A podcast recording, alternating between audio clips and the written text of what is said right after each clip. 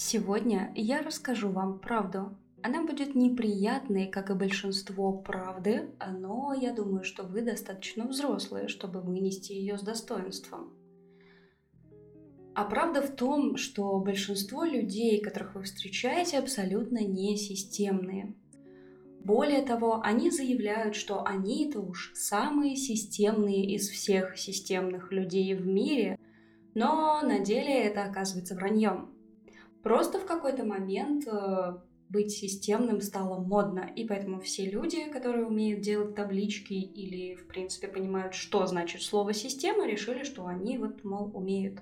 Они пишут э, вакансиях, что ждут от вас системности, и без нее-то, мол, даже не заходи к нам, но при этом сами зачастую не умеют даже целостно и последовательно сформулировать свою собственную мысль. А кто такие системные люди? Это те, кто умеет рассматривать явления как единое целое, видеть взаимосвязь между объектами и предметами, которые участвуют в каком-то событии. Не смотреть на явление как на сферического коня в вакууме, не связанного ни с чем и ни с кем, а видеть, что оно значит и как оно влияет на другие процессы в масштабах чего-либо. Это среда, мои чуваки, а значит пришло время подкаста «Не надо усложнять». Я, как всегда, Катерина Кудикова, и сегодня мы сделаем вашу жизнь немножечко проще, легче и системнее. Как раз потому, что мы поговорим про системность. Обязательно ставьте лайк, подписывайтесь и делитесь этим выпуском с друзьями, знакомыми и незнакомыми. Не буду врать, мне это очень приятно, и я хотела бы видеть отдачу. Я уже говорила, но повторюсь, все в нашей жизни – это система. Даже мы с вами – это система, определенный набор элементов, таких как внутренние органы, например, или выделяемые всяческие там гормоны, секреты и тому подобное, связанные воедино и выполняющие определенную функцию. Любое событие, происходящее с нами, или любое достижение какого-то этапа в жизни – это результат системной работы – это результат каких-то системных процессов. То есть, смотрите, например, а, я записываю подкаст, вы вот смотрите сейчас или слушаете сейчас этот выпуск, и вот это, сам факт того, что вы видите и слышите меня, это результат системных действий, которые я совершила. То есть я не стала вызывать демона перекрестка, не билась головой о стену, не молила высшие силы принести мне видео. Я совершила определенный набор действий, которые выстроены в четком порядке друг за другом, вследствие чего у меня появился готовый выпуск. Любая работа – это система. Например, если вы хотите развить бизнес, вряд ли вы пойдете рубить дрова в лес. Ну, конечно, если вы не продаете дрова вы будете делать то, что поможет вам достичь итоговой цели, то есть вот этого самого развития бизнеса. Будете выстраивать бренд, налаживать производство, рекламу, искать сотрудников, ну то есть будете делать все, что нужно для того, чтобы именно ваш бизнес стал успешным. Так вот, возвращаясь к вопросу о системных и несистемных людях. Что отличает системное мышление от хаотического? Как понятно из названия, хаотическое мышление происходит обычно рывками. Оно не связывает А и Б, а рассматривает А как отдельный объект и Б как отдельный объект. Такое мышление скорее похоже на броуновское движение. Совершенно случайным образом всплывают какие-то факты, знания, навыки, выводы и тому подобное. Взаимосвязи в этом всем нет. Конечно, я не говорю, что несистемные люди это такие тупенькие люди, которые просто только и делают, что бьются головой о стену, спотыкаются везде, где только не попадя, и говорят все совершенно не в попад. Естественно, большая часть из нас умеет в системность в каком-то хотя бы зачаточном варианте и понимает взаимосвязь между, например, двумя-тремя объектами. Но э, вопрос системного мышления, он немножечко глубже. Это вопрос того, как человек видит сложные системы. Если вам когда-то доводилось нанимать людей на работу, я думаю, что вы все сталкивались э, с такой ситуацией, что вот ты смотришь два резюме, и в одном резюме все изложено последовательно, разложено по полочкам, есть логические связки, э, оно оформлено аккуратно. его удобно и приятно читать. А второе резюме выглядит так, как будто это набор хэштегов про человека, а не какой-то связанный рассказ о том, что происходило, что он делал, чем он занимался. И такая же история в сопроводительных письмах. Э, читаешь одно письмо, и там все понятно, все просто. Читать одно удовольствие. Читаешь второе письмо, и хочется обнять этого человека вместе с ним поплакать, потому что ты нифига не понял. Создается ощущение, что этот человек просто ударился лицом в клавиатуру и хаотически накидал рандомные факты о себе. Самый яркий пример несистемного мышления и поведения – это дети. Вот э, проследите за детьми в хорошем смысле. проследите за тем, как дети строят свои рассказы. Вот если ты спрашиваешь ребенка, что у тебя произошло в течение дня, он не будет раскладывать это на какую-то хронологию, он не будет раскладывать это по полочкам и выстраивать взаимосвязи и цепочки. Чаще всего дети рассказывают все хаотически, то есть у них в перемешку кони, люди, все, что происходило, все эмоции, все впечатления, все события, все-все-все на свете, оно просто идет в одном таком комке рассказа. Они будто читают книгу непоследовательно, а открывают рандомную страницу, зачитывают текст, потом другую страницу, тут зачитывают и в итоге не понимают, что произошло. Но если говорить о взрослых людях, например, о ваших коллегах, то как можно выяснить, кто из них не системный? Вы вот их сразу узнаете. Во-первых, я думаю, что многие сталкивались с такими руководителями, у которых э, день за белых, день за красных. Сегодня принял одно решение, завтра принял другое решение, которое противоречит первому, послезавтра отменил оба решения и так далее, и так далее. При этом обычно такие руководители не могут обосновать, почему происходит именно так, то есть что послужило мотиватором принять это решение. У них это происходит просто как такой хаотический процесс. Я захотел принять решение, я принял это решение. Никакого анализа, никакой, эм, никакой работы над тем, чтобы обосновать решение, они не проводят. Или, например, вы можете встречаться с такими коллегами, которые работают вместе с вами. Например, у вас есть две таблицы, в каждой из которых содержится какая-то информация о поставщиках. Но давайте условимся, что таблиц по условиям нашей задачи должно быть две. И если вы системный человек или если ваш коллега системный человек, то при изменении каких-то, какой-то информации о поставщиках он внесет данные в две таблицы, а лучше настроить все таким образом, чтобы можно было внести в одной, а во второй уже автоматически исправлялось. Но это, к слову, о том, чтобы оптимизировать процесс. Так вот, что сделает несистемный человек? Когда ему нужно будет внести изменения в таблицу о поставщиках, он изменит какую-то одну, про вторую забудет. Или он возьмет и сделает третью таблицу. Э, эти две вообще забудет про них в принципе. Или он напишет где-нибудь в чате, что что-то поменялось у поставщиков, но при этом вообще не отредактирует ни одну таблицу. Ну, то есть, понимаете, да, у человека такого нет взаимосвязи процессов в голове. Они у него идут отдельными вообще треками, отдельными путями. Точно так же с повторяющимися вообще с выполнением задач, да, если системный человек выполняет какую-то задачу, он сразу одновременно анализирует, а будет ли эта задача повторяться вообще потенциально, может ли она когда-то повториться. И, естественно, так как системные люди чаще всего ленивые люди, ну, ленивые в хорошем смысле, то есть они не хотят делать одну и ту же работу несколько раз, им проще сделать это один раз, потом пользоваться плодами своего труда. Системный человек э, зафиксирует, как делать эту задачу, скорее всего, может сделать даже какую-то инструкцию, может где-то подоптимизирует чутка, там подкрутит, чтобы все работало попроще. Несистемный человек задачу сделает и забудет. А потом, когда возникнет точно такая же задача, он начнет с самого начала выяснять, а что, в чем, собственно, дело, что тут надо вообще, что от меня хотят. Но хорошая новость в том, что основы системного мышления выдаются нам с вами на заводе изготовителя вместе с умением в логику. А в логику умеем, в принципе, мы все в той или иной степени. Если вы понимаете, что нужно взять зонт, потому что на улице идет дождь, и при этом не думаете, что дождь пошел, потому что вы взяли зонт, то поздравляю, вы уже большой молодец, и у вас огромный потенциал. Если серьезно, логическое мышление строится на умении делать выводы, как раз видеть взаимосвязь, что происходит, и делать выводы на основе вот этих вот фактов. Системность, по сути своей, тоже крутится вокруг этого. И большая часть людей умеет видеть простые системы, которые работают в формате «если то». А если съесть слишком много еды, то будет болеть живот. Если на улице светит солнце, то нужно надеть панамку. Но зачастую э, лю- многие люди не могут видеть взаимосвязь в больших системах. Вот самый бытовой пример из всех, которые только возможны. Вам нужно убраться в квартире. У вас есть эта система.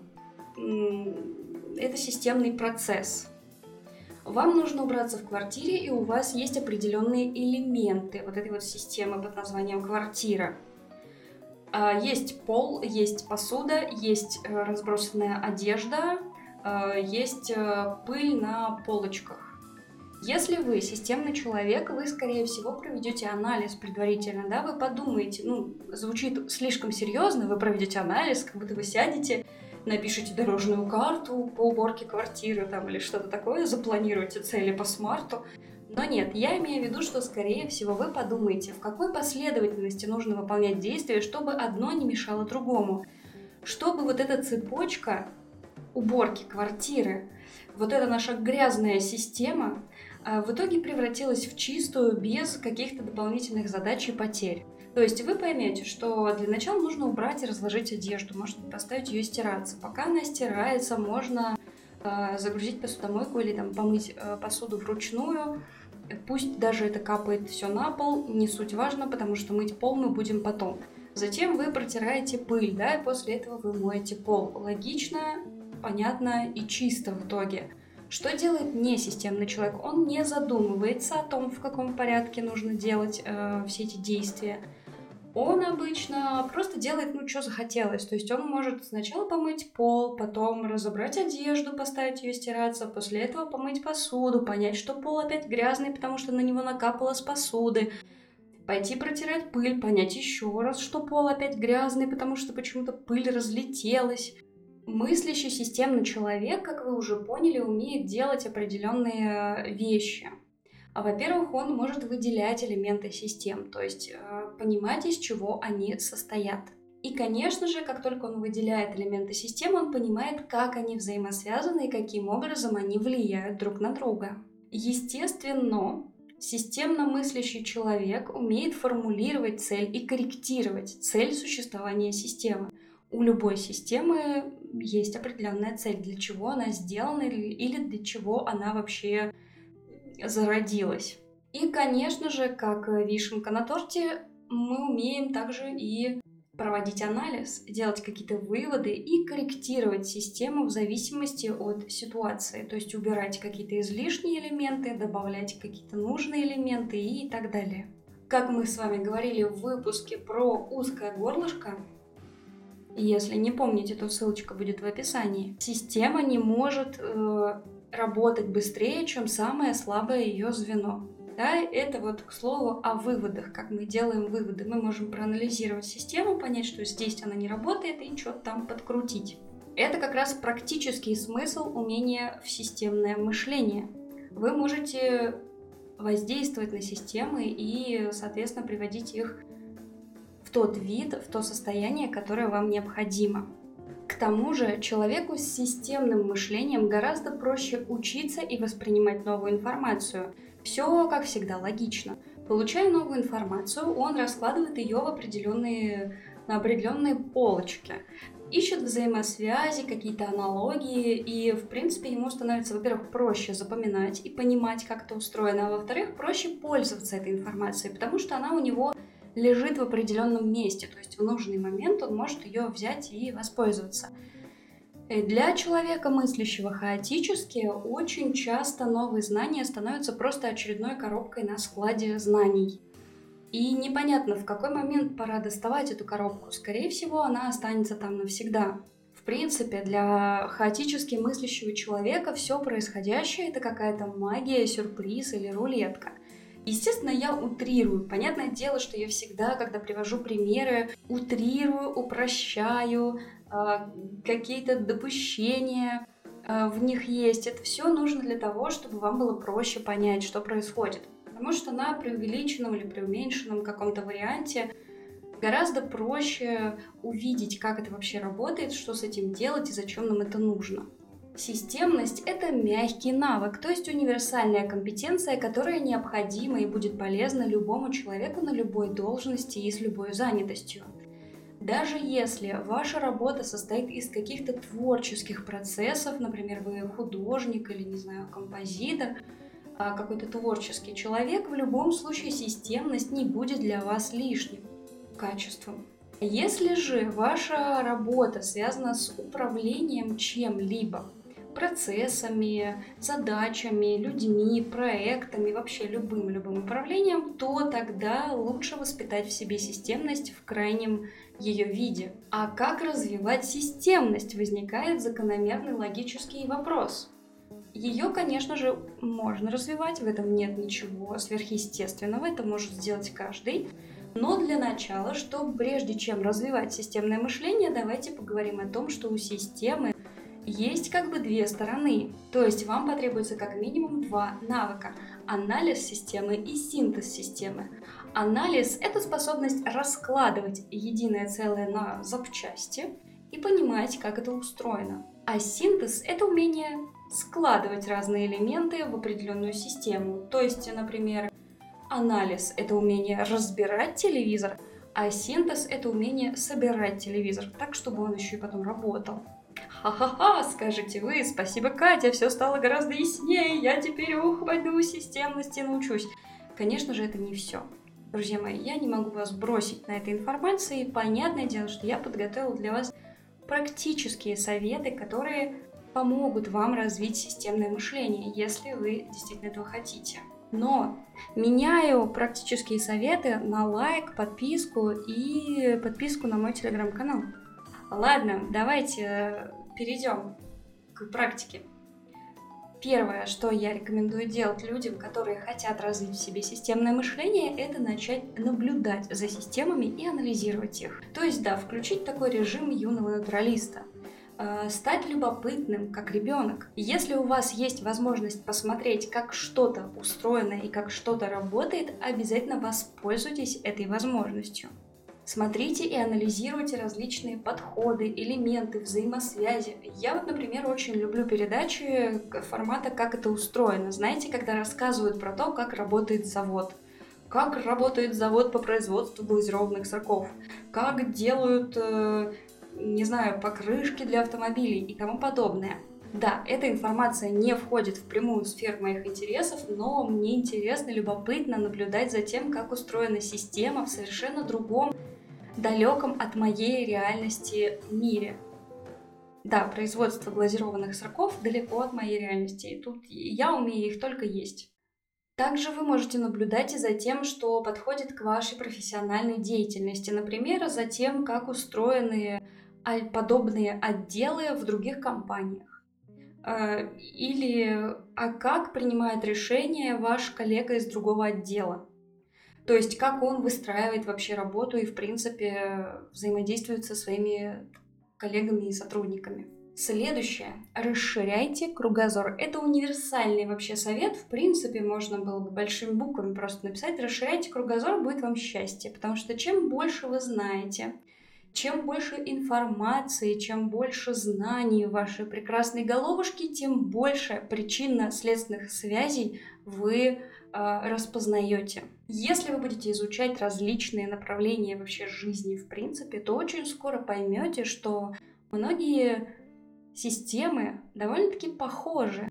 И с определенным уровнем допущений и упрощений можно переложить одно на другое. Системы разные, из разных областей вообще жизни, они могут быть невероятно похожи. И вы удивитесь, когда вы будете расширять свой кругозор и следить за тем, как работают другие системы.